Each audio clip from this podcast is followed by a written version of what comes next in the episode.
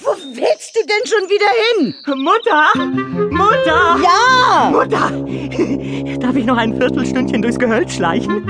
Ich hab da was gesehen mit riesengroßen Augen und einer dicken Nase.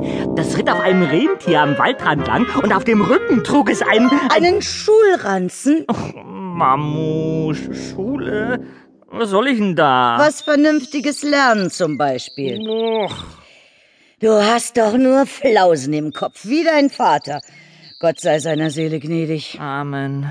Also, Ranzen auf und ab in die Schule. Oh Mensch, die wichtigen Dinge lerne ich da ja doch nicht. Das ist alles so langweilig, Mamu. Papalapap. Es interessiert mich nicht die Bohne. Mich interessiert aber, dass aus dir einmal ein vernünftiger Mensch wird.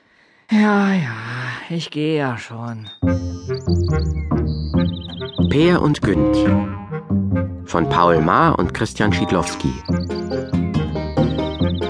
Sehr frei nach Henrik Ibsen und alten nordischen Trollsagen.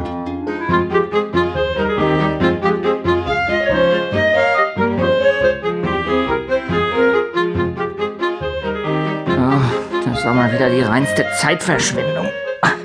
Und der Ranzen ist auch viel zu schwer. Weg damit!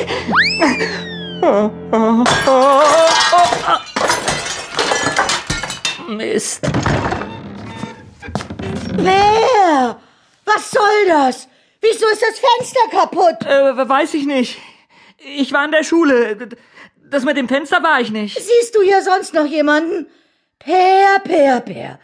Du bist und bleibst ein alter Lügenbeutel. Das war bestimmt ein Troll. Ganz sicher. Vielleicht der von heute Morgen, den ich am Waldrand gesehen habe. Per, es gibt keine Trolle. Natürlich gibt es Trolle, Mamusch. Ich habe ihn doch mit eigenen Augen gesehen. Er.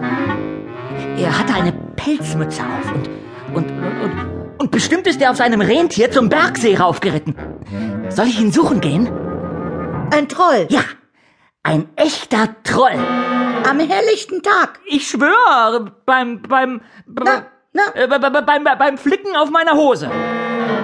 Und wie sah dein echter Troll aus? Genauso wie in Papas Büchern. Dein Vater. Das war auch so ein Träumer. Sie haben riesige Füße und Augen, so klein wie funkelnde Brillanten. Manche haben an ihren Hüten blau-weiße Federn.